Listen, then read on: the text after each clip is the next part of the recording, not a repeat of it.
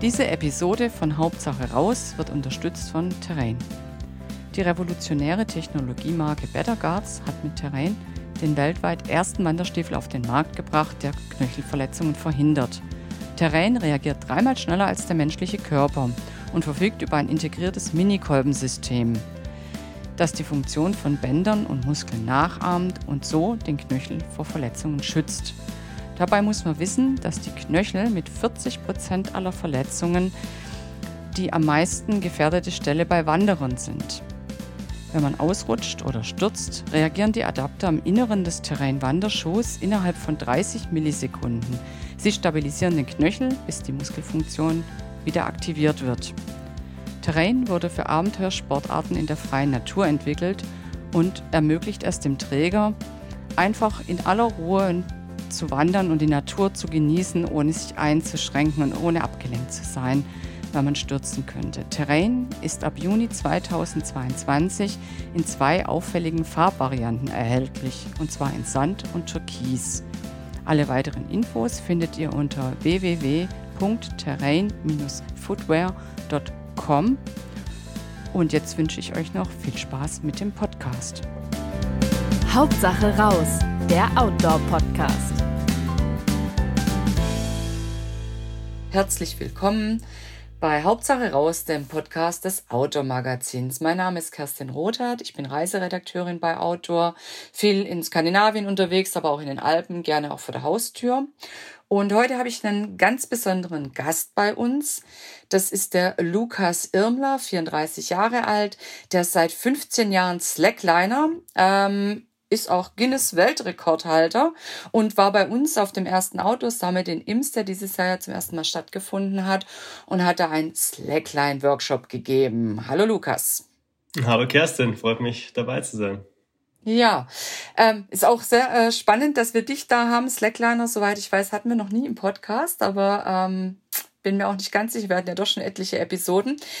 Ähm, der Anlass ähm, für unseren Podcast ist äh, dein Projekt Seven Summits der Alpen. Was genau darf man sich denn darunter vorstellen? Genau, ja, die Seven Summits der Alpen sind ja vielleicht dem einen oder anderen ein Begriff. Es ist ja so ein bisschen angelehnt an die Seven Summits der sieben Kontinente, also die höchsten Berge der sieben Kontinente. Und die Seven Summits der Alpen sind halt ähm, quasi dementsprechend die höchsten Gipfel der sieben Alpenländer. Und mhm. ich bin da selbst vor ein paar Jahren eigentlich darauf aufmerksam geworden, ähm, als ich so die höchste Highline in Deutschland gemacht habe auf der Zugspitze. Und dann bin ich so ein bisschen ins Denken gekommen und habe mir gedacht, so, hey, ähm, die anderen Länder in den Alpen haben ja auch wahrscheinlich ihre höchsten Gipfel, so Großglockner und so waren mir natürlich im Kopf in Österreich und dann äh, der Mont Blanc sowieso. Und dann habe ich da ein bisschen angefangen zu recherchieren und bin eben auf dieses Seven Summits Konzept gestoßen und fand es dann eigentlich ganz, ganz spannend. Und dann kam vor allem ja auch die Zeit, mit äh, Corona und den Reiseeinschränkungen, wo dann die oh, Haustüre ja. oder die Projekte vor der Haustüre noch spannender wurden. Und da habe ich mir dann ursprünglich mal gedacht, das wäre doch jetzt eigentlich eine, ein Top-Zeitpunkt, sowas anzugehen. Ähm, dass man dann nicht mal mehr nach Italien reisen konnte. Das hatte ich zu dem Zeitpunkt noch nicht ganz äh, begriffen. Aber, ja, Italien gehört ähm, auch dazu als Alpenland, klar, ne? Mhm. Genau. Also war äh, auf jeden Fall dann nochmal ein bisschen spannender, als ich gedacht hätte. Ähm, aber auf jeden Fall ja, ein cooles Projekt und für mich einfach auch schön in den Alpen mehr zu machen, weil ich halt doch die letzten Jahre irgendwie überall auf dem Globus unterwegs war und ja eigentlich ähm, mit den Alpen eigentlich den perfekten äh, Rahmen und die perfekten Möglichkeiten direkt vor der Haustür hätte. Ja, das stimmt. Jetzt hast du gerade schon die ähm, Highline auf der Zugspitze erwähnt. Ich nehme an, das war eins deiner, deiner Guinness-Rekorde, oder? Ähm, ein Guinness-Rekord ist es tatsächlich nicht. Ähm, es ist halt ein Deutschland-Rekord im Endeffekt. Okay. Also es ist die höchste Highline Deutschlands. Ähm, Im Guinness-Buch stehen ein paar andere Rekorde, so die längste Highline äh, der Welt oder auch die Und längste über Wasser. Wo hattest du die ähm, längste Highline der Welt gemacht? Ich hatte das zweimal ähm, quasi aufstellen können oder den Rekord dann einmal selbst gebrochen sozusagen. Ähm, das erste Mal war in Kanada in Asbestos. Das ist so ein, okay. eine alte Asbestmine tatsächlich, also ein riesiger ja, ja. Steinbruch wo wir die Slackler drüber gespannt hatten, damals ganz knapp zwei Kilometer lang. Und ähm, jetzt haben wir letztes Jahr den Rekord dann nochmal selber brechen können mit einer 2,14 Kilometer langen Slackline in Lappland ähm, über die Lapplandpforte. Vielleicht ähm, ist in der Nähe von Abisko im Nationalpark. Mhm. Mhm. Und ähm, das ist eigentlich der perfekte Spot für uns, weil das sind eigentlich so zwei, naja, man kann eigentlich schon sagen Berge ähm, mit so einem kompletten Tal dazwischen. Ähm, Und als wir das so angeschaut haben, also dann war einem eigentlich klar, dass man da eine Slackline drüber spannen muss. Das Ganze ist 600 Meter hoch, ist im Prinzip auch die, der höchste Punkt dort in weiter Umgebung. Und ähm, halt von der Distanz her war es dann quasi eigentlich perfekt auch für einen neuen Weltrekord. Okay, verstehe. Ähm, jetzt möchte ich aber nochmal auf dein äh, Seven Summits der Alpen-Projekt zurückkommen. Hast du da dir einen festen Zeitrahmen dafür gesteckt? Dass du sagst, du möchtest innerhalb von einem Jahr schaffen oder in einem ja, Sommer der, oder? Ja, der ursprüngliche Wunsch war auf jeden Fall, es in einem Jahr zu machen. Mhm. Ähm, das hat im Endeffekt eigentlich auch geklappt, so mehr oder weniger, aber da kommen wir, glaube ich, später nochmal kurz zu.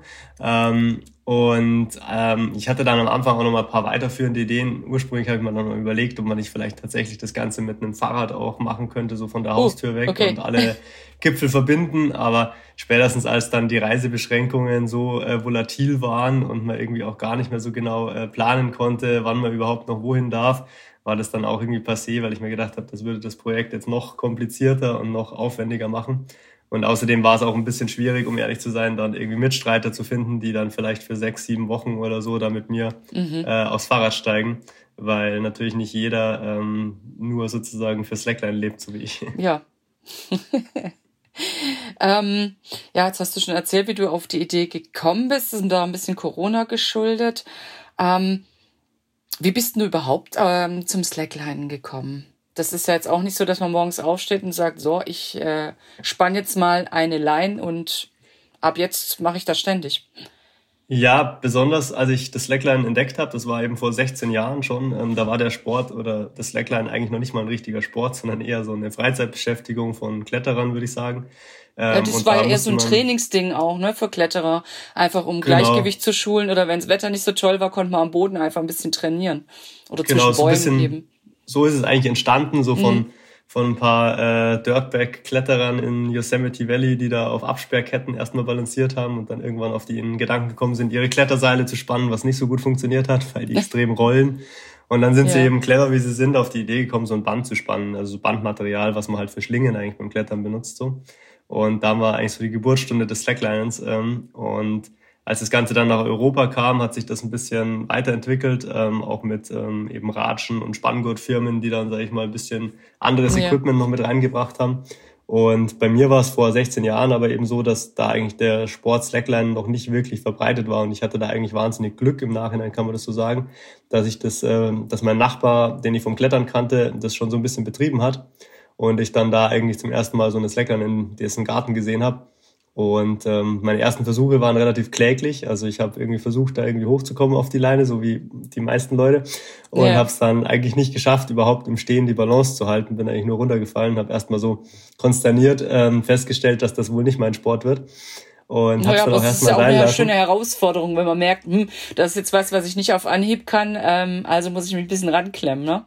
Ja, es war erstmal tatsächlich eher so, dass ich äh, einfach gedacht habe, das, das ist nichts für mich. Also ich habe erst gedacht, das, das kann ich auch nicht lernen oder so. Das war so, hat sich so unmöglich angefühlt. Ähm, und es hat dann echt äh, eigentlich noch ein bisschen gedauert, bis wir hinter einer Kletterhalle eine Slackline gespannt hatten, so permanent. Ähm, auch ein paar andere Freunde von mir und dann musste ich da immer vorbeilaufen, wenn ich halt zum Klettern gegangen bin. Und jedes Mal bin ich an der Slackline vorbeigelaufen und mir gedacht, das kannst du immer noch nicht. Und ähm, dann habe ich mir irgendwann mal gedacht, jetzt musst du mal eine Woche Zeit nehmen und da einmal rüberlaufen, dann kannst du die Sache hinter dir lassen so. Und ähm, naja, als ich dann einmal tatsächlich rübergelaufen bin, nach ungefähr so sechs, sieben Tagen, wo ich immer jeden Tag so ein Stündchen geübt habe, ähm, habe ich mich irgendwie umgedreht und mir gedacht, hey, äh, vor einer Woche war das noch völlig undenkbar. Und dann war ich schon irgendwie so ein bisschen ähm, angefixt, auch mal rauszufinden, was man vielleicht Spaß, noch machen ne? könnte.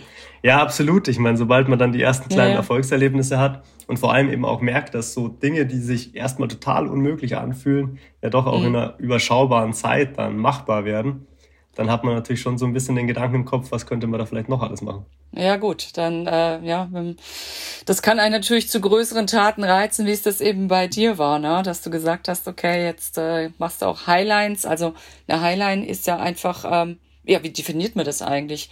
Ab wie viel Meter mhm. ist es eine Highline? Das ist eine gute Frage. Also im Grunde genommen, ich sage immer, eine Highline ist eigentlich, ähm, also ist eine hochgespannte Slackline, auf der ja. man sich sicher, sichern möchte und auch kann. Und dazu muss die Leine halt eine gewisse Mindesthöhe eigentlich erfüllen, weil die Sicherung und natürlich auch die Elastizität der Slackline ähm, sozusagen dafür sorgt, dass man ein gutes Stück unterhalb der Slackline erst sozusagen zum Stehen kommt, wenn man stürzt. Mhm. Und wenn man jetzt irgendwie ähm, quasi nur in fünf Meter Höhe oder so wäre, dann wird es halt bei einer gewissen Länge schon sehr knapp äh, beziehungsweise man ja. wird eventuell auf den Boden aufschlagen, bevor die Slackline einen sozusagen wirklich äh, auffängt. Deswegen ja. ähm, braucht man eigentlich schon so, sagen wir, mindestens äh, 10 Meter Höhe roundabout. Und je höher das Ganze wird, desto sicherer wird's eigentlich. Ah, das ist eigentlich auch spannend, gell? Paradox. Gerade umgekehrt denken. Genau, also man hat immer so, natürlich psychologisch ist es schwieriger, je höher es wird, weil man einfach mehr Ausgesetztheit hat. Ja. Aber im Grunde genommen ist es trotzdem so, dass es eigentlich vom Sportaspekt her sicherer wird. Weil man hat auch weniger man, Chancen, irgendwo gegen zu prallen, wenn man doch stürzt. Ne? Ich glaube, das genau. ist ein ganz wichtiger Punkt. Also je freier das Ganze ist, je mehr Luft ich unter mir habe, ähm, je weniger oder wie steiler die Felsen eigentlich auf den Seiten sind ähm, und je mehr Platz ich zum Boden habe, desto sicherer wird der Sport. Und ähm, das ist äh, zwar für den Kopf nicht so äh, wahrnehmbar, ja. aber ähm, man weiß es zumindestens, dass es eigentlich hilft, wenn es hoch ist. Ja, aber muss man auch erstmal, denke ich, in den Kopf reinkriegen, gerade die Höhe. Machst du denn auch Tricks oder äh, bist du ein sturer Liniengeher? Na, ich habe eigentlich ähm, ursprünglich, als ich angefangen habe zu Slackline, äh, sagen wir mal, wussten wir auch noch gar nicht so viel, wohin das so führen kann oder was man da so machen kann. Und ähm, wir hatten dann irgendwann mal relativ bald so ein bisschen so die Idee, dass man da drauf vielleicht auch springen könnte, also die mhm. Dynamik von der Slackline irgendwie nutzen könnte, um da abzuheben. Aber damals gab es jetzt auch kein YouTube, kein Facebook. Man konnte sich da jetzt nicht irgendwie großartig anschauen, was andere Leute vielleicht schon gemacht hatten, sondern man war da schon so ein bisschen in seiner eigenen kleinen Bubble in Freising. Mhm. Und ähm, unsere Slacklines waren jetzt auch noch nicht so hart gespannt, weil wir hatten auch gar keine großen Spannmechanismen. Wir haben die Slackline eigentlich so quasi um Baum rumgelegt und mit Handkraft irgendwie festgezogen, oh, okay. noch nicht mal einen großen Flaschenzug oder so. Und da war einfach quasi nicht die, also es war technisch nicht möglich, da wirklich abzuheben von der Line. Und dann waren wir mal 2007 auf dem ersten Slackline Festival vom Heinz Zack, ähm, wo wir dann auch einfach mal festgestellt haben, so hey, es gibt da eigentlich weltweit so eine Community schon und da gibt es einen Haufen Leute, die schon bedeutend besser können als wir. Und, und da war ein Haufen Equipment, was einem hilft, ne? Du hast genau, ja gerade angesprochen, Flaschenzüge, statt das irgendwie festzuknoten womöglich und ja. so, dass man das auch ordentlich spannen kann. Genau, das war schon so ein bisschen so ein Erleuchtungsmoment, wo man festgestellt hat, so wow, okay, ähm, da gibt's noch verdammt viel zu lernen und verdammt viel äh, besser zu machen. Und da haben wir dann eben auch gesehen, dass es absolut möglich ist, darauf zu springen zum Beispiel. Und dann hat's mich natürlich schon eine Zeit lang auch äh, gereizt, ähm, das irgendwie sozusagen zu probieren. Wir haben dann auch äh, die ersten Saltos gemacht, haben dann Rückwärtssalto von der Leine auf die Leine gesprungen und solche Sachen.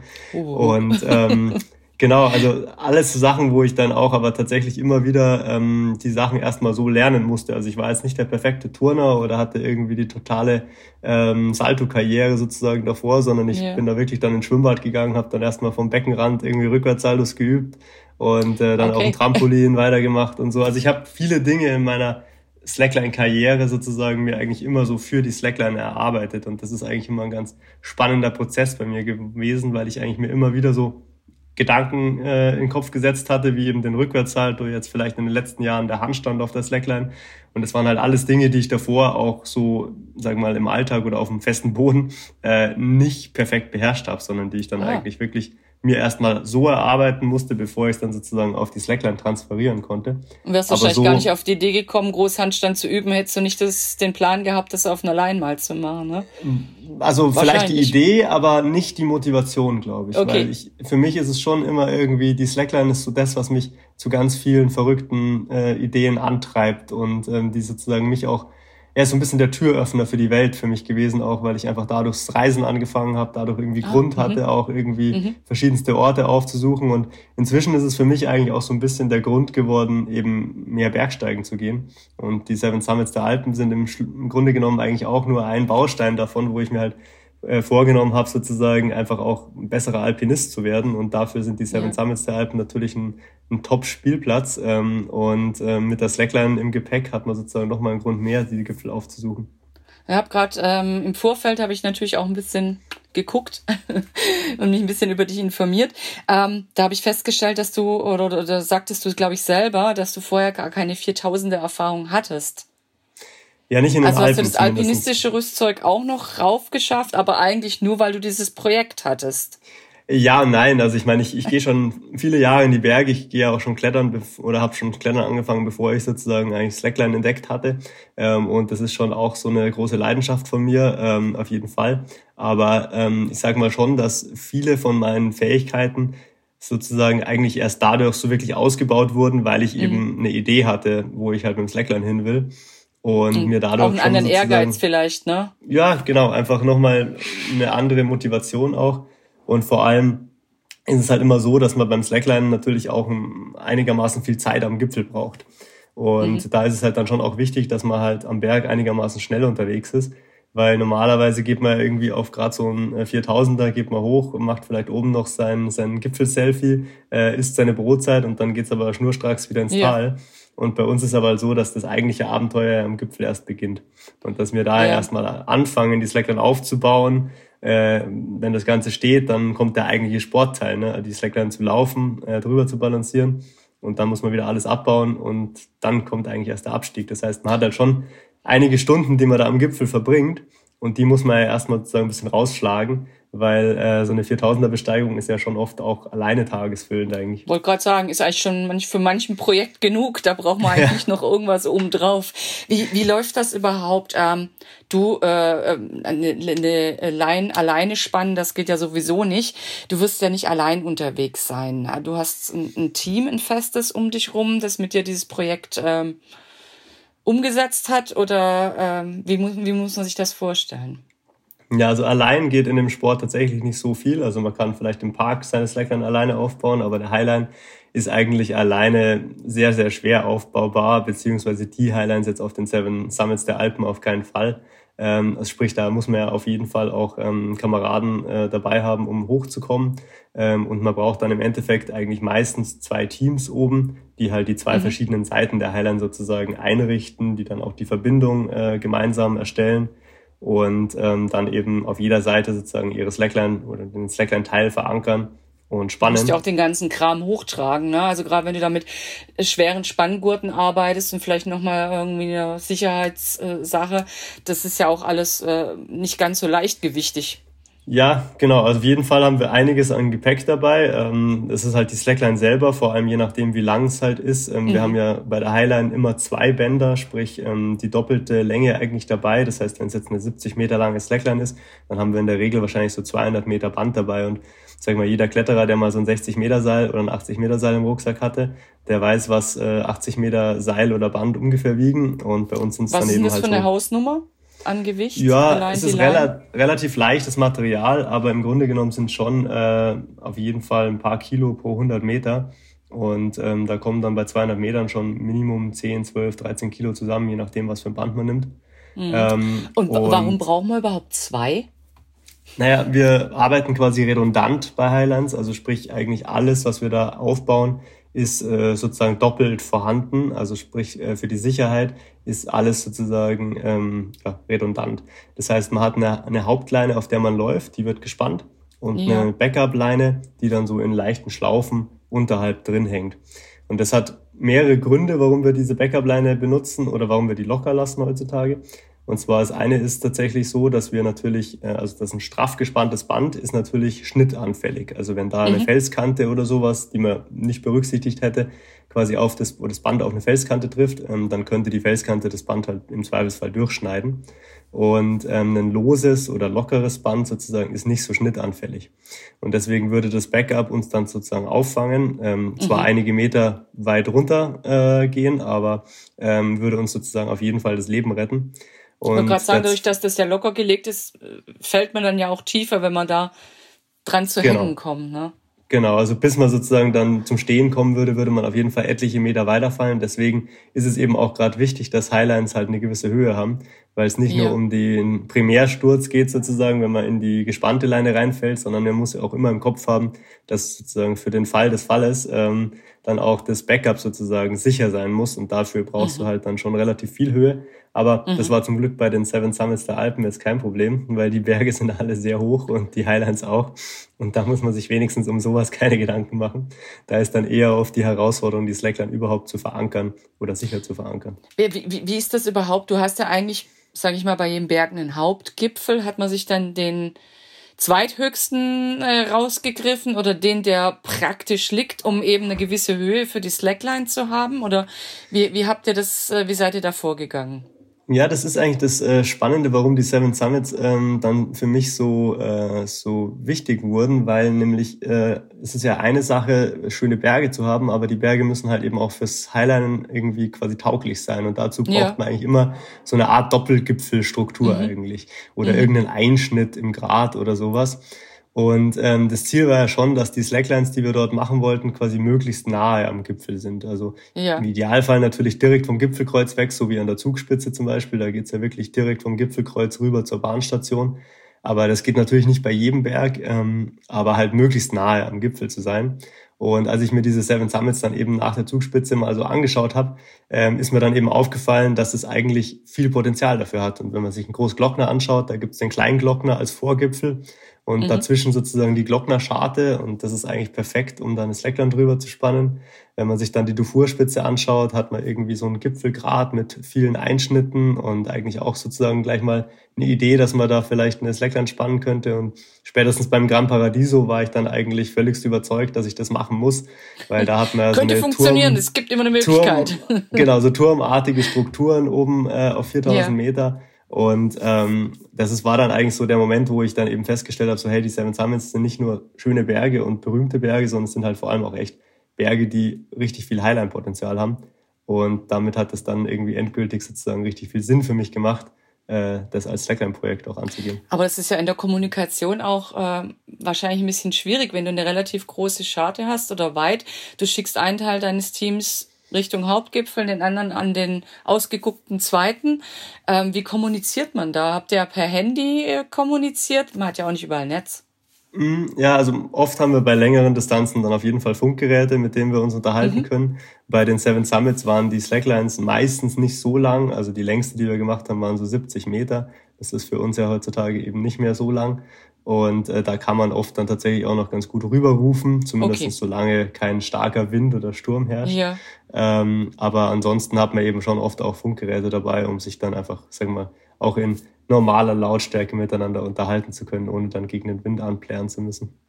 Und wie kriegt man von Punkt A nach Punkt B ähm, das Seil rüber? Ähm, Pfeilbogen, Schussapparat, Armbrust?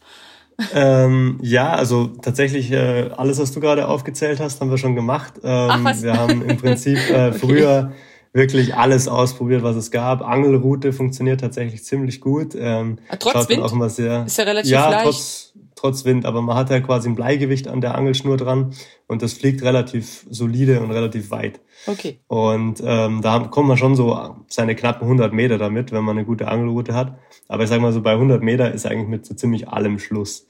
Also da, äh, das ist so die, die Grenze, wo eigentlich nichts mehr davon richtig funktioniert und wo es dann eigentlich heutzutage hauptsächlich darauf rausläuft, dass man irgendwie eine Angelschnur an eine Drohne dran bindet und mhm. mit der mhm. Drohne auf die andere Seite fliegt. Es mhm. ist zwar nicht mehr ganz so romantisch wie der Pfeil und Bogen und so, aber es ist tatsächlich sehr pragmatisch und technische Lösung, ja. die sehr gut funktioniert. Ähm, bei ganz vielen Bergprojekten ist es tatsächlich eigentlich so, dass man die Verbindung wirklich per Hand macht. Also dass man quasi einfach auf der einen Seite ähm, sich abseilt oder ähm, mhm. runterklettert und dann mit einer dünnen Schnur oder einem Seil, was man dabei hat, quasi auf die andere Seite rüberklettert. Also, also man schickt halt so, einen los, der Genau, man geht die Scharte runter, auf der anderen Seite wieder hoch. Okay. Ähm, so in der Art, ähm, einfach auch, weil es verlässlich ist und schnell funktioniert in dem Gelände oft, weil wenn man eine Drohne fliegen lässt, erstens darf man nicht überall Drohne fliegen, erst, also ja. das ist schon mal das Erste. Und das Zweite ist natürlich auch, dass halt je nach Wind und Wetterlage halt eine Drohne auch nicht verlässlich fliegen kann. Mhm. Und wenn dann sozusagen so ein ganzes Projekt nur an dieser Verbindung scheitert, was durchaus schon vorgekommen ist, mhm. dann ist es mhm. natürlich äh, relativ frustrierend und da möchte man dann eigentlich oft einfach eine verlässliche Lösung haben wo man dann einfach vielleicht ein bisschen mehr Arbeit reinstecken muss dafür, aber halt auf jeden Fall weiß, dass es funktioniert. Apropos äh, Drohne und Genehmigung. Ähm, es sieht ja vielleicht auch nicht jedes Land gern, wenn man auf den höchsten Berg steigt und da eine Slackline spannt. Wie ist es dann mit Genehmigungen?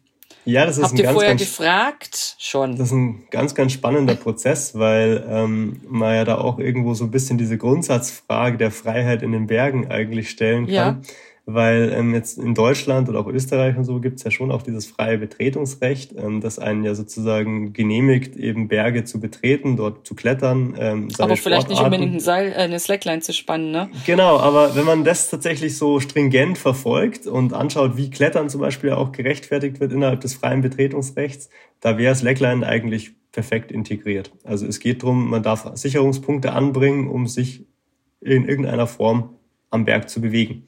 Und genau dasselbe machen wir eigentlich. Also eigentlich würde das freie Betretungsrecht, sage ich mal, schon abdecken, was ich mache, bin ich zumindest der Meinung.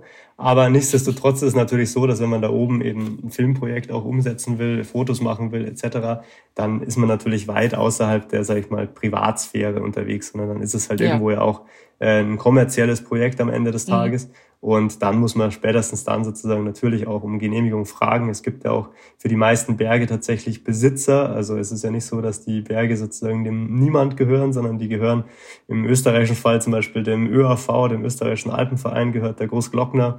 Ähm, bei der Zugspitze gehört es den Staatsforsten in Deutschland, also eigentlich uns allen, aber die Staatsforsten verwalten es.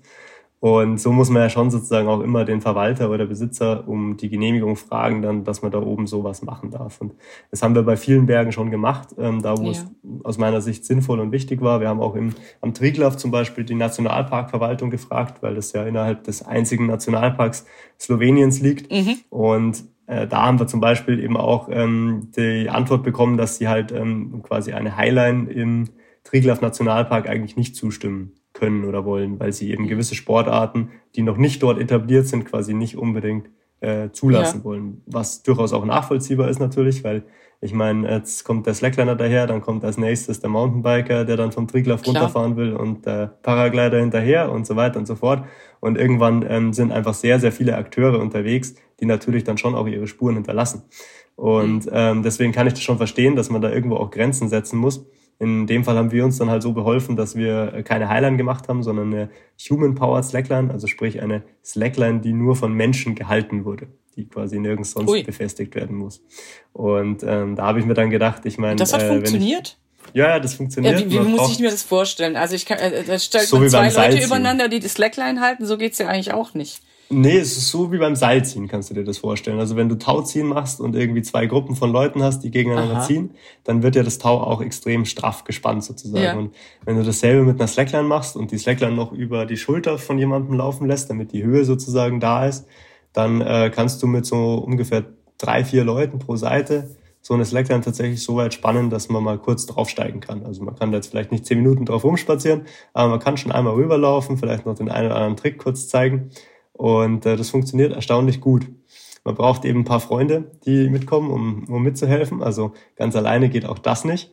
Aber ähm, das war dann im Prinzip unser Plan für den Triglav und auch für den Mont Blanc. Weil am Mont Blanc ist es halt eben so, dass dort ja im Prinzip der Gipfel aus einem Schneehügel besteht oder ein Schneegrat mhm. besteht. Also da ist ja eigentlich keinerlei Fels vorhanden, ist auch kein Einschnitt vorhanden. Und der nächste sozusagen gute Platz, um dort eine Highline zu spannen, ist so viel niedriger, dass ich mir gedacht habe, das ist für mich nicht mehr wirklich am Mont Blanc. Also wenn ich dann ja. irgendwie an der Aiguille Midi oder so eine Highline spann, dann ist das natürlich mega schön, aber es ist halt nicht der Mont Blanc. Und ähm, deswegen habe ich mir dann gedacht, es ist mir eigentlich wichtiger, sozusagen direkt am Gipfel eine Slackline zu machen, als jetzt irgendwo am Massiv sozusagen eine Highline zu spannen und das dann als Highline am Mont Blanc zu verkaufen, was wie gesagt für mich nicht ganz zutreffend ist. Also habt ihr ein bisschen geschummelt am Triglav und am Mont Blanc und habt da eben eine menschliche Slackline sozusagen genau. installiert. Das ist dann natürlich, ja, eher eine, eine Gag-Slackline, würde ich sagen, ne? keine Highline in dem Sinn, aber klar, es geht halt nicht anders. Ne? Wenn die Geografie so ist oder die Topografie, dann hm, was genau. willst du machen? Oder wenn die Genehmigung nicht rausgeht. Ne?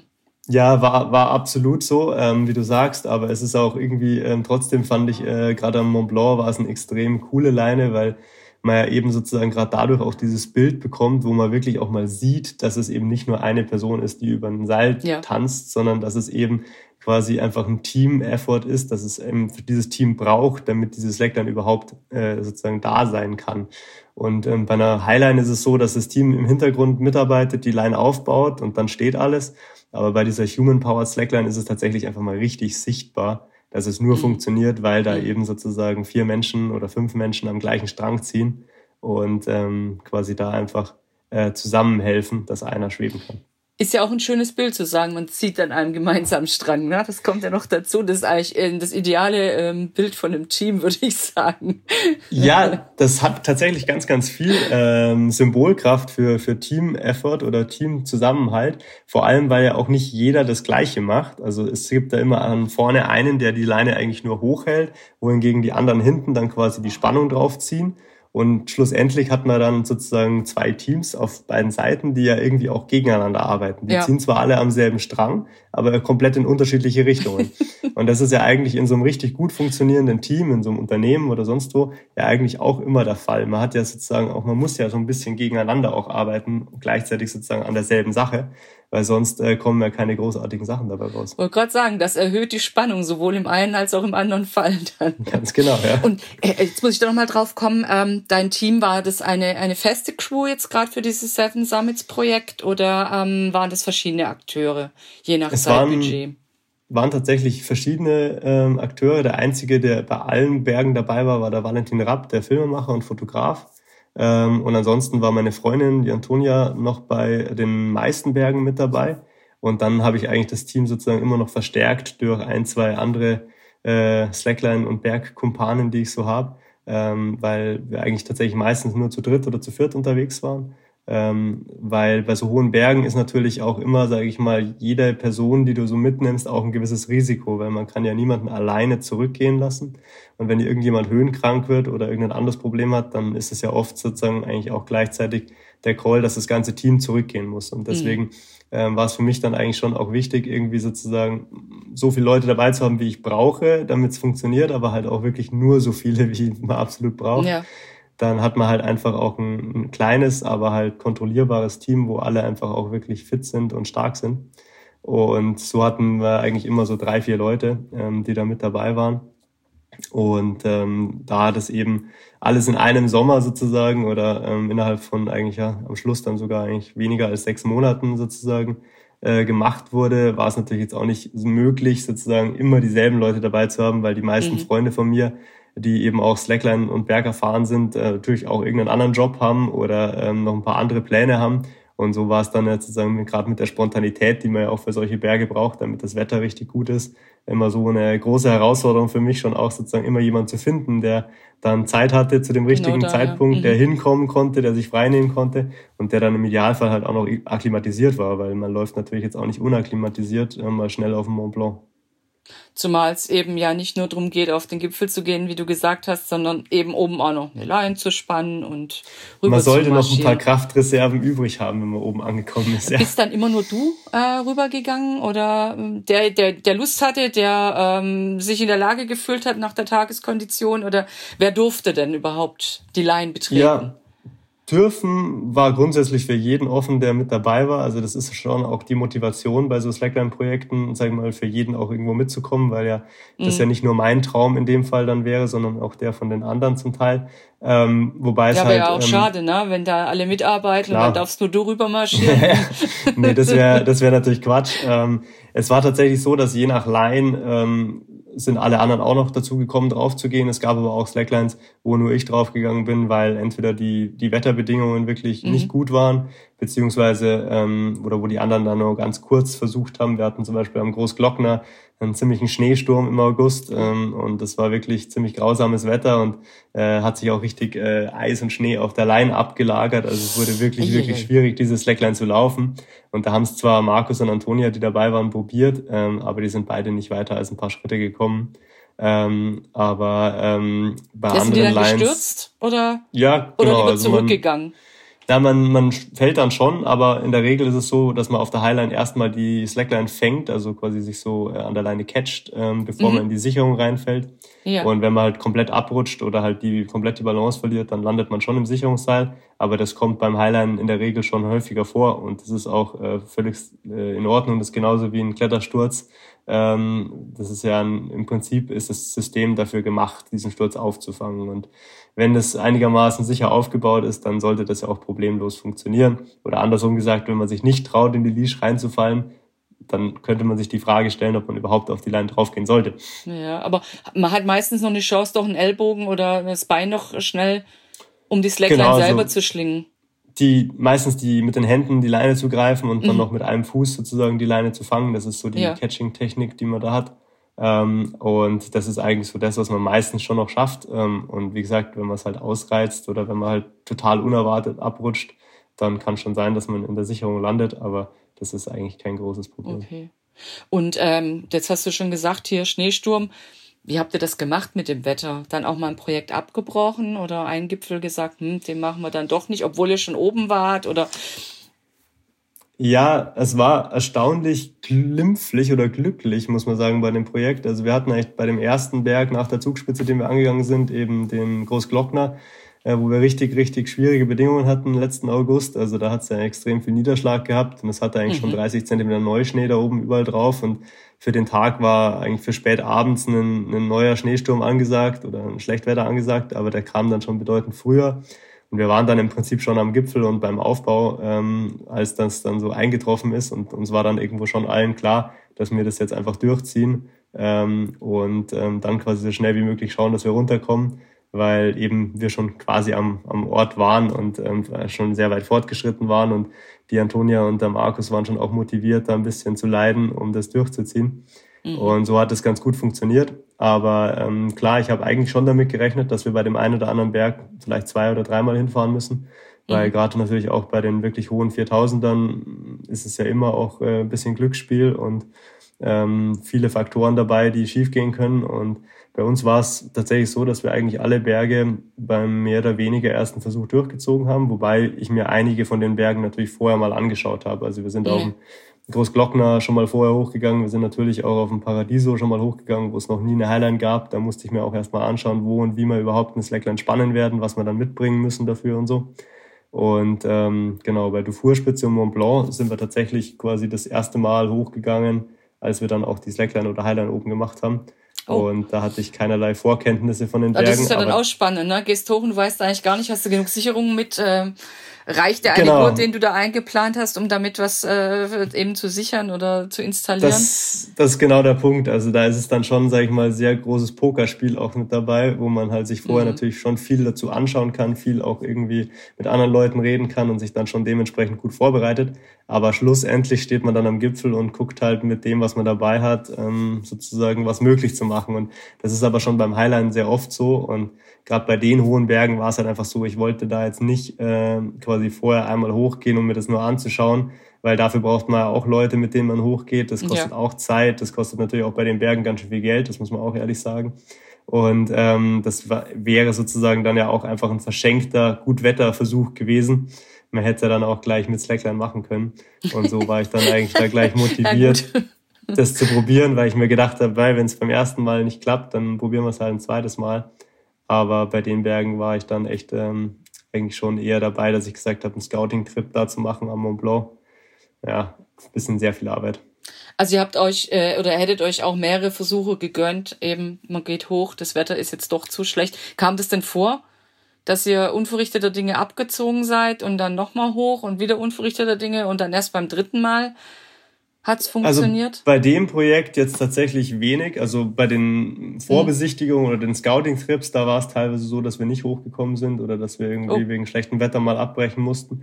Aber bei den eigentlichen Versuchen, wo wir dann auch Slackline dabei hatten, haben wir natürlich schon auch nach, sag ich mal, sehr guten Wetterbedingungen äh, Ausschau gehalten. Und wir hatten dann schon auch relativ viel Glück, dass letztes, äh, letzten August, der dann schon auch mal nochmal eine, eine stabile Wetterperiode kam ähm, wo wir dann eigentlich auch drei Berge machen konnten in relativ kurzer Zeit. Äh, beziehungsweise haben eigentlich dann sogar ähm, den Gran Paradiso, den Dufourspitze und Mont Blanc, glaube ich, in weniger als elf Tagen gemacht. Oh. Ähm, und äh, haben da einfach wirklich das Beste aus diesen zwei Wochen gemacht, die dann eigen einigermaßen gut waren letztes Jahr, weil insgesamt war der Sommer letztes Jahr ja nicht unbedingt der beste Hochtourensommer, aber ähm, muss ich im Nachhinein einfach schon sagen, es war perfekte Vorbereitung und halt auch einfach eine Portion Glück dabei, dass es wirklich alles beim ersten Mal funktioniert hat. Aber ähm, ich glaube, ähm, wenn man genügend Erfahrung mitbringt, um das auch einzuschätzen, wie die Bedingungen dann am Berg so sein werden, dann hat man auch schon realistische Chancen, dass man das so gut erwischt. Jetzt muss ich aber nochmal äh, auf den Großglockner kommen mit Schneesturm. Ähm, äh, zwei von deinem Team, Antonia und Markus, hast du gesagt, die haben dann abbrechen müssen oder das ging nicht. Du bist aber dann trotzdem einfach einmal rübergegangen, trotz vereister Leinen ja, ich hatte vielleicht auch ein bisschen das Glück, dass ich halt als Erster gelaufen bin. Das heißt, ähm, da hatte der Schneesturm noch nicht ganz so viel Zeit, so viel Schnee auf der Line abzulagern. Das heißt, da war es wahrscheinlich mit Sicherheit von den Bedingungen noch ein bisschen besser. Okay. Ich bin aber dann auch nach den zwei nochmal rübergelaufen mit Bergschuhen und das hat schon irgendwie hingehauen, aber das ist ja schlussendlich vielleicht auch genau das, was ich denen ein bisschen voraus habe. Ich meine, ich mache den Sport jetzt seit 16 Jahren. Markus und Antonia machen den Sport seit irgendwie drei Jahren. Ähm, das heißt, es mhm. ist nicht das erste Mal, dass ich auf einer Leine unterwegs bin, die vereist ist oder die voller Schnee ist. Und ähm, wenn man das das allererste Mal auf dem Großglockner erlebt, dann ist es mit Sicherheit ein bisschen viel auf einmal wenn man sowas vorher schon gemacht hat, dann weiß man zumindest, dass man es grundsätzlich schon kann oder dass es schon mal geklappt hat. Und dann hat man vielleicht auch ein bisschen eine andere mentale Einstellung zu der ganzen Sache.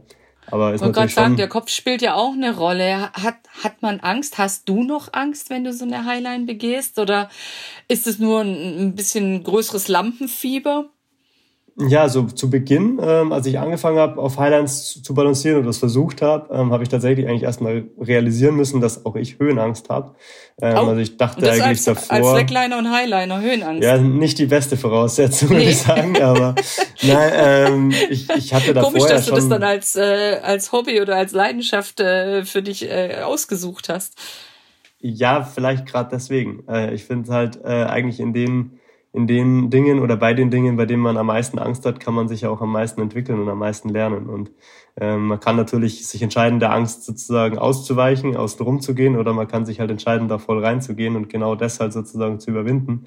Und ich glaube, da bin ich eher schon der Typ, der ähm, die Herausforderung dann annimmt und ähm, sich eigentlich darauf freut, ähm, sozusagen da möglichst was dazu zu lernen. Und so war das auch bei der Höhenangst. Im Endeffekt war mir schon klar, dass das halt eine Angst ist, die eigentlich, sage ich mal, objektiv unbegründet ist. Weil ich habe natürlich Angst vor dem Absturz von der Highline, aber den Absturz verhindere ich ja durch meinen Klettergurt, durch die Sicherung.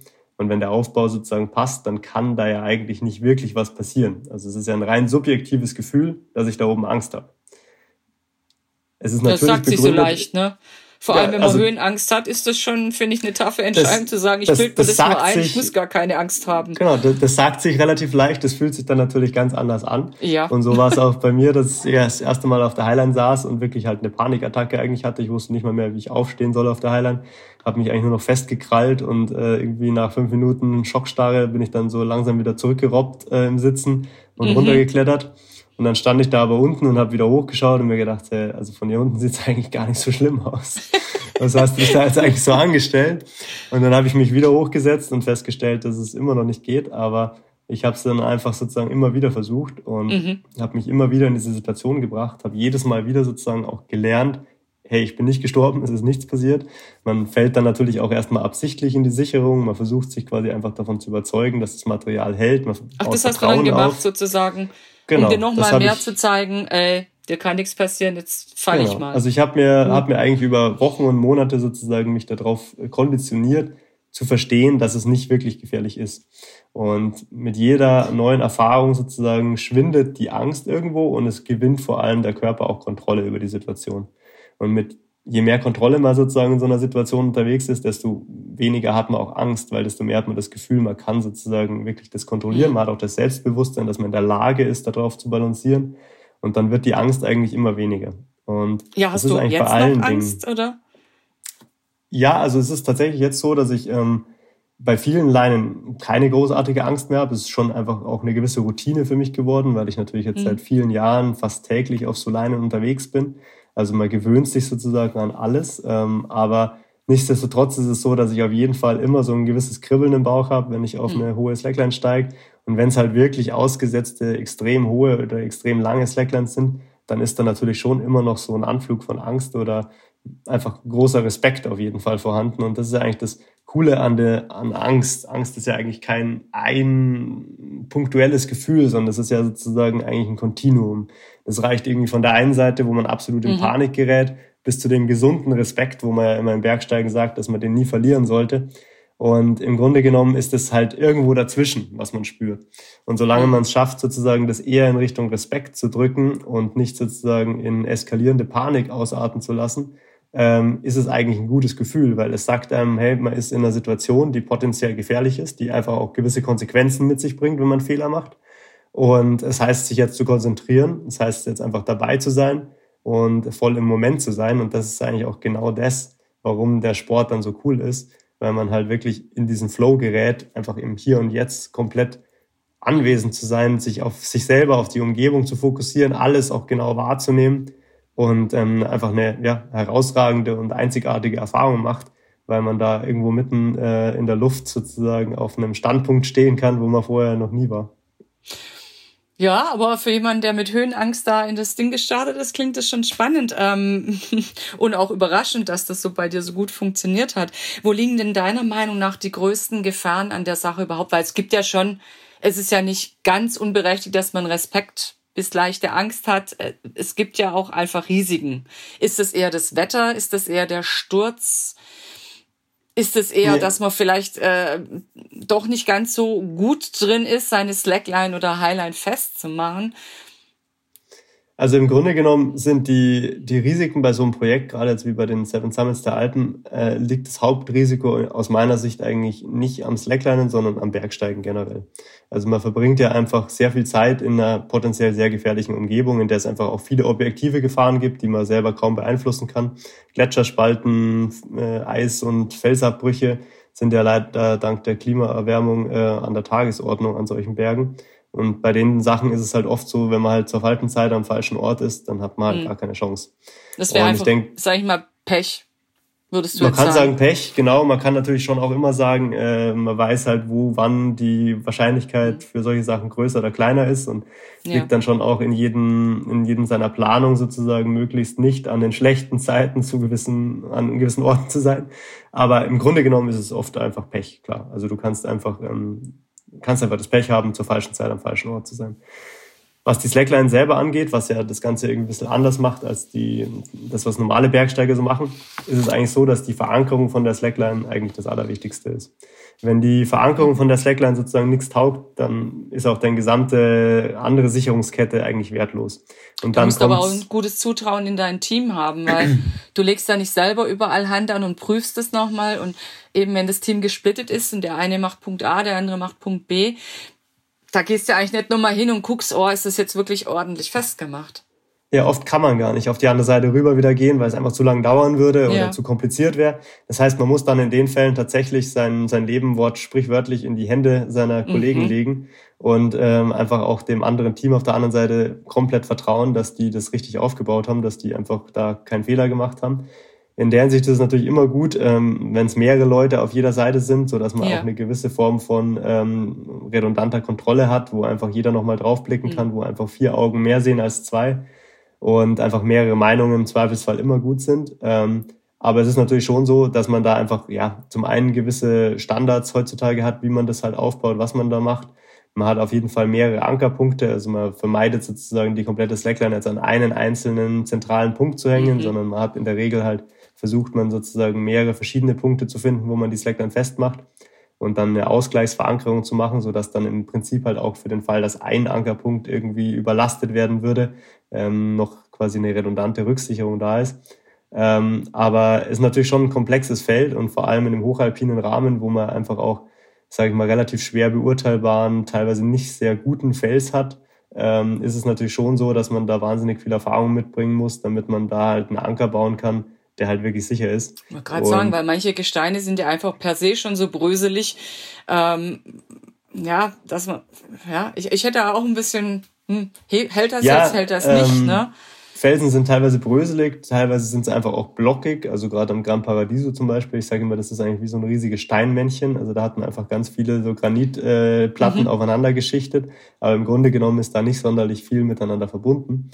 Und gerade bei solchen Orten ist halt dann zum Beispiel so, dass wir halt ganz oft einfach relativ große Felsstrukturen einfach umschlingen. Also im Prinzip ja. mit relativ viel Aufwand halt eben äh, große Blöcke umschlingen, die einfach so viel Gewicht auch mit sich bringen, dass die sozusagen nicht weggezogen werden. Ähm, und dass das ist aber genau das, das ist dann so ein Gipfel, wo du kein Scouting gemacht hast und dann so hm, zu wenig, zu wenig Band, genau, zu wenig also, Seil, zu wenig Sicherung mit Mist. Genau, dann würdest du wieder abrücken und wiederkommen mhm. mit mehr Material und genau das gilt es natürlich zu vermeiden. Ja. Ähm, Aber ähm, es ist schon sehr viel Material, was man dann eben auch mitnehmen muss, weil es ist eben nicht nur die Slackline, die man spannt, sondern eben auch das ganze ja. Ankermaterial. Man versucht dann natürlich schon auch, sage ich mal, viele Sachen so ein bisschen mehrfach zu benutzen. Also ich habe dann teilweise in die Anker natürlich auch das Kletterseil mit eingebaut, das wir zum Gletscher überqueren mit dabei hatten, hm. weil äh, man natürlich das Seil auch benutzen kann. Äh, von wie viel Kilo reden wir da so pro Teammitglied an, an, an schierer Ausrüstung für die Line? Kannst du das sagen?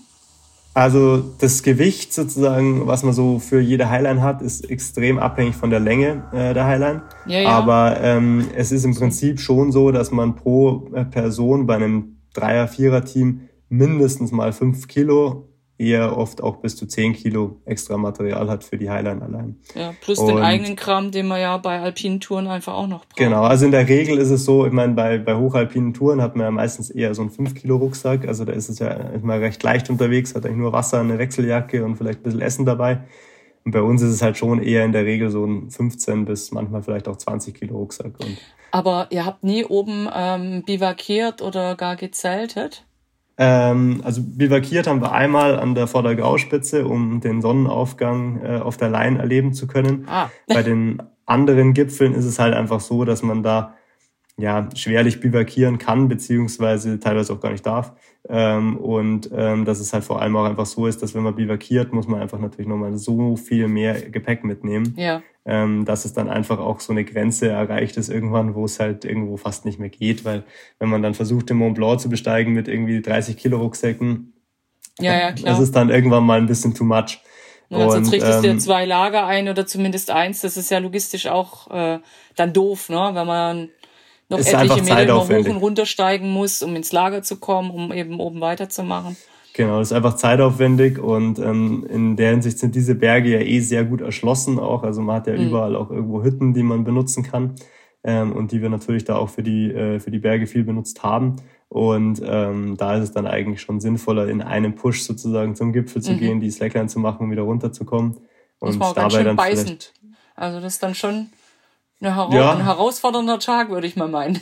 es sind dann schon immer sehr lange Tage, ja, waren schon ja. einige, waren schon einige 18 Stunden plus Tage dabei, glaube ich. Ähm, aber ähm, ja, man ist es halt irgendwann auch gewöhnt, wenn man solche Sachen immer öfter macht. Und ähm, auf der anderen Seite ist man auch so darauf, dass man dann am nächsten Tag schon mal einen Ruhetag einlegen kann. Ja, das glaube ich. Ähm, was ist denn äh, die härteste Line gewesen jetzt unter diesen Seven Summits der Alpen, wenn du dich erinnerst? War es der Großglockner wegen dem Wetter oder ist da eine andere Erinnerung geblieben, wo du sagst, pff, das war jetzt echt ein, ein beinhartes ist, Unterfangen? Es ist ganz, ganz schwierig tatsächlich das zu sagen, finde ich, weil jede Line hatte so ihre große Herausforderung und die waren teilweise so unterschiedlich dass man halt echt das fast nicht vergleichen kann. Am Großglockner war sicherlich das Wetter halt äh, am, am schlechtesten und am herausforderndsten. Mhm. Und das war schon einfach Wahnsinn, in, in so einem Schneesturm dann da oben halt äh, aufzubauen, drüber zu laufen und ähm, und wieder ja, abzubauen. Musst ja auch wieder abbauen, unangenehm, wieder runter, genau, ne? Also abbauen und wieder runterzulaufen. Beim Runterlaufen hat sich dann der Schnee irgendwann natürlich auch in Regen verwandelt, was dann auch nicht unbedingt besser wird. Und ähm, das war schon, sage ich mal, mit am meisten Leiden in der Form. Aber ansonsten, ähm, sag mal, wenn man die Slackline an und für sich betrachtet, dann war sicherlich die schwierigste Leine äh, der Gran Paradiso. Das war eigentlich auch die längste Slackline, die wir gemacht haben mit 70 Metern. Und wir hatten dort halt sehr, sehr starken Wind. Und mhm. ähm, also es war wirklich eigentlich Sturm. Ähm, und es war relativ wenig vorhergesagt, eigentlich Wind, aber es war dann oben wirklich extrem stürmisch. Und es war da eigentlich wirklich, da war ich bei einer 70 Meter Line wirklich komplett am Limit und es war eigentlich echt, äh, ja, also schon ein kleines Wunder, dass ich das geschafft habe, darüber zu laufen, weil ich da wirklich. Aber aufgeben war keine Wind Option. Aufgeben und nochmal hoch. Nee, also ich wollte es dann schon schaffen, wenn die Leine mal hängt. Ich meine, wer weiß, was beim nächsten Mal schief geht. Also ja. es gibt immer, also das ist, also ich bin generell der Typ nicht fürs Aufgeben. Also ich gebe schon, ich mache schon einen Rückzug, wenn es die Bedingungen nicht anders hergeben.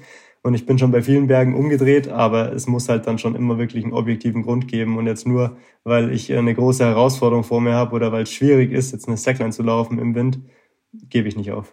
Und ich glaube, äh, das ist ja auch wirklich, ähm, ich denke, wirklich verboten, seinen Kram da oben hängen zu lassen. Zu sagen, boah, jetzt ist irgendwie schlechtes Wetter, ich lasse es hängen, ich komme übermorgen nochmal. Da ist irgendwie ein Sonnenloch vorhergesagt. Das kannst du halt auch nicht machen, wenn ich das richtig weiß.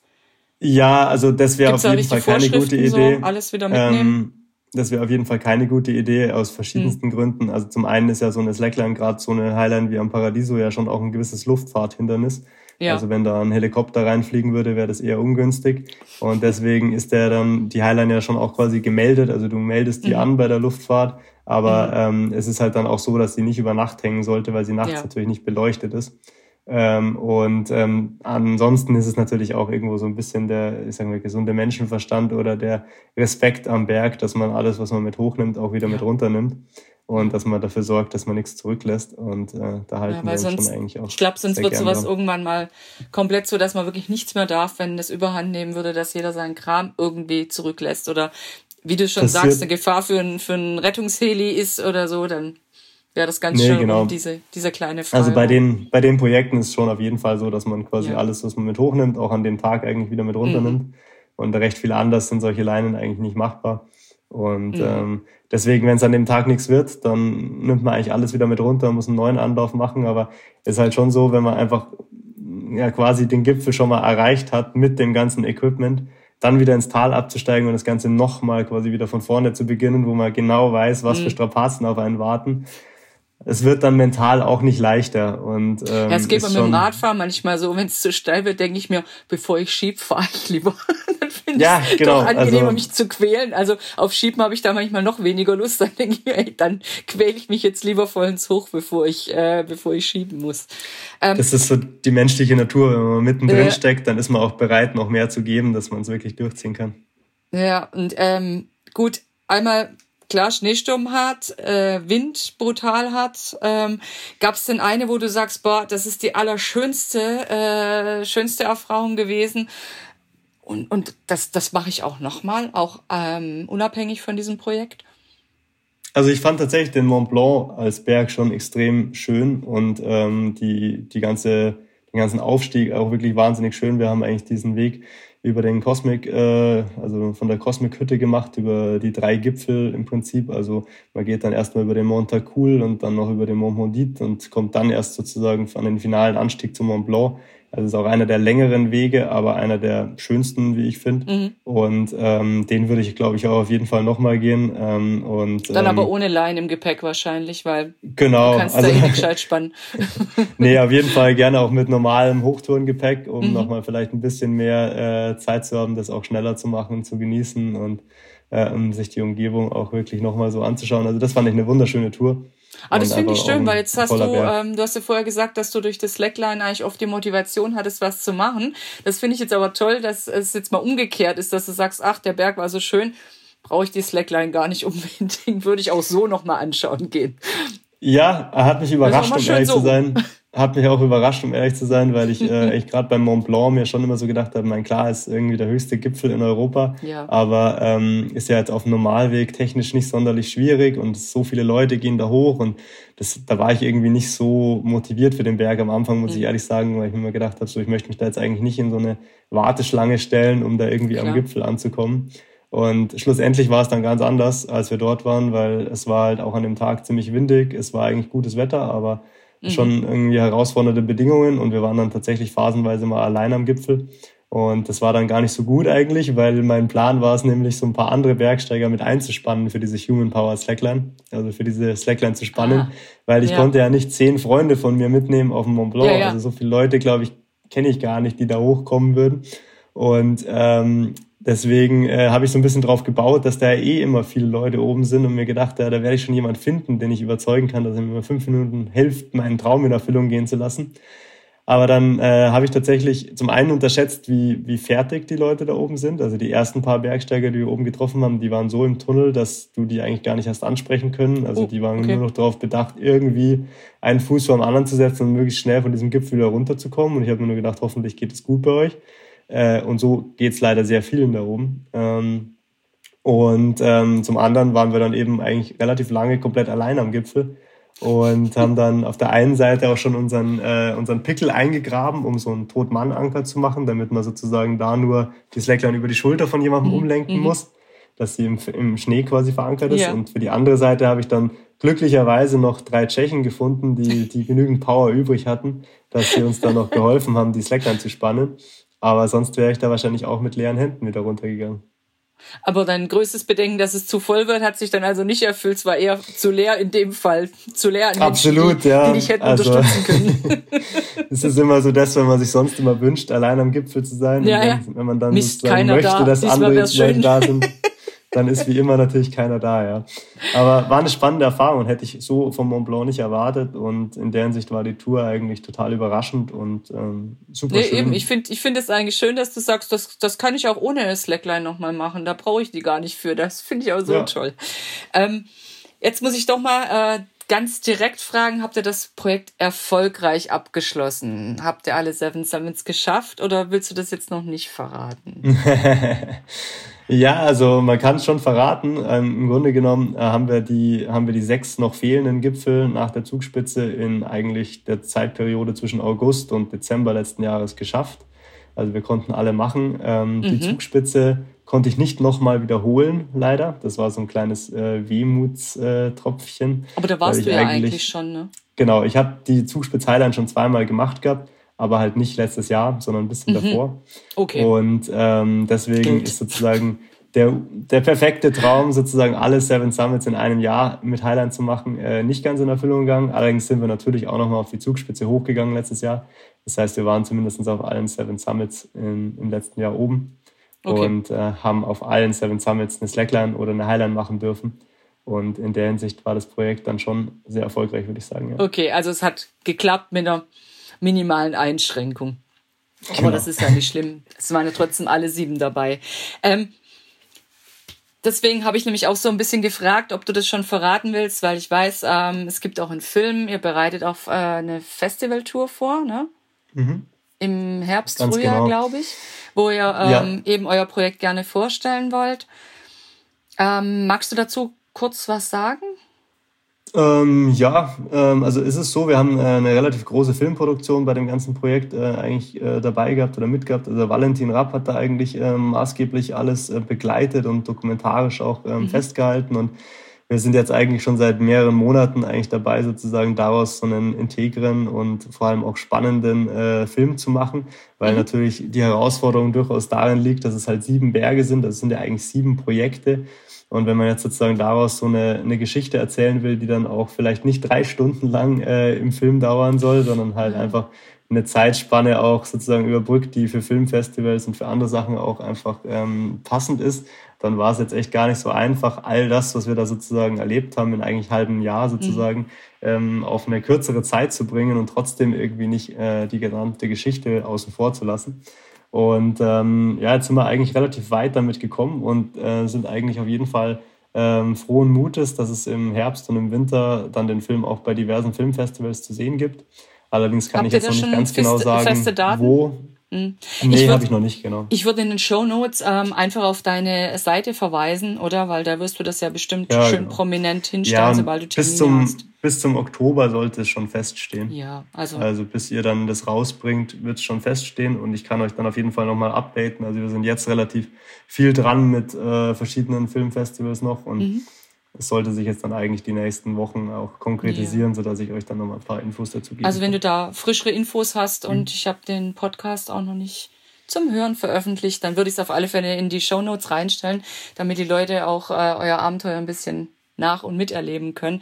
Ich muss ja sagen, Absolut. ich habe schon mal in den Trailer reingelunzt. Das ist wirklich sehr spannend. Soll es auch ein Buch dazu geben oder äh, belässt es beim Film? äh, mal schauen, ja. Also ich habe ja schon ähm, diverse Male bin ich schon gefragt worden tatsächlich von Verlagen, ob ich nicht mal ein Buch schreiben will. Ähm, grundsätzlich hätte ich darauf auch absolut Lust. Ähm, ich habe nur ein bisschen nicht die Zeit dafür gehabt und mhm. oder auch vielleicht sagen wir mal andersrum gesagt noch nicht äh, die Wichtigkeit für mich persönlich so hochgestellt, dass ich mir die Zeit dafür genommen hätte. Mhm. Ähm, aber wer weiß, ja, vielleicht wird es dazu auch noch mal ein Buch geben. Ähm, das werden wir sehen. Aber fürs Erste wird der Film auf jeden Fall einen tollen Einblick okay. ermöglichen und äh, mit auf unsere Reise zu kommen. Kannst du eigentlich vom Slackline leben oder lebst du vom Slackline? Ja, also Slackline ist inzwischen mein Vollzeitberuf, ähm, eigentlich seit vielen Jahren schon.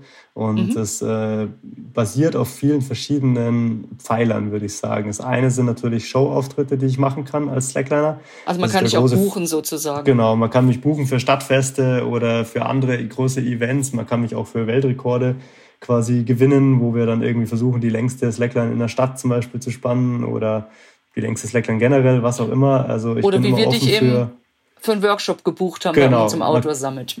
Genau. Und neben mhm. den Shows äh, mache ich neben auch natürlich Workshops, wo ich Leuten den Sport irgendwie näher bringe. Zum einen Anfängern sozusagen wirklich die ersten Schritte auf der Leine mhm. ermögliche, zum anderen aber auch fortgeschritteneren Slacklinern sozusagen dann das Highlinen beibringe oder halt quasi ähm, noch speziellere Spielarten des Highlines dann äh, lehre oder unterrichte. Yeah. Ähm, zum anderen ist es aber auch so, dass ich eben sehr viel Vorträge mache. Ähm, ich hatte jetzt auch mit den Seven Summits schon eine, eine, kleine Vortragstour in Deutschland, wo ich so ein bisschen exklusiv schon mal einen Einblick in das Projekt geben durfte. Und ähm, auch auf dem Chiemgau Outdoor Festival zum Beispiel diesen Sommer nochmal einen Vortrag dazu. Und ähm, Genau, von dem her sind Shows, Workshops, Vorträge, ähm, dann natürlich auch Sponsoren, die mir helfen, sozusagen mhm. meinen Traum am Leben zu erhalten und weiterzumachen mhm. mit dem Sport. Und ähm, dann nicht zuletzt auch irgendwo Medienauftritte und ähm, alles, was dazugehört. Als Profisportler heutzutage ist man ja auch immer ein bisschen Influencer und mhm. ähm, hat natürlich gewisse soziale Medien auch zu bedienen, dass man dann auch einfach irgendwo in seinen Job integriert. Bei mir ist es so, dass ich auch meinen YouTube-Kanal immer mehr versuche zu, mit Leben zu füllen und mhm. ein bisschen authentisch nah von meinen Projekten auch viel selbst zu berichten, also so ein bisschen meine eigene Filmemacherkarriere sozusagen anzustoßen. Und so sind es eigentlich echt so viele verschiedene Bereiche, die natürlich alle sich um Slackline drehen, aber die eigentlich jede für sich genommen eigentlich schon eine große Herausforderung darstellen und ja, da fehlt ja bloß nur das Buch.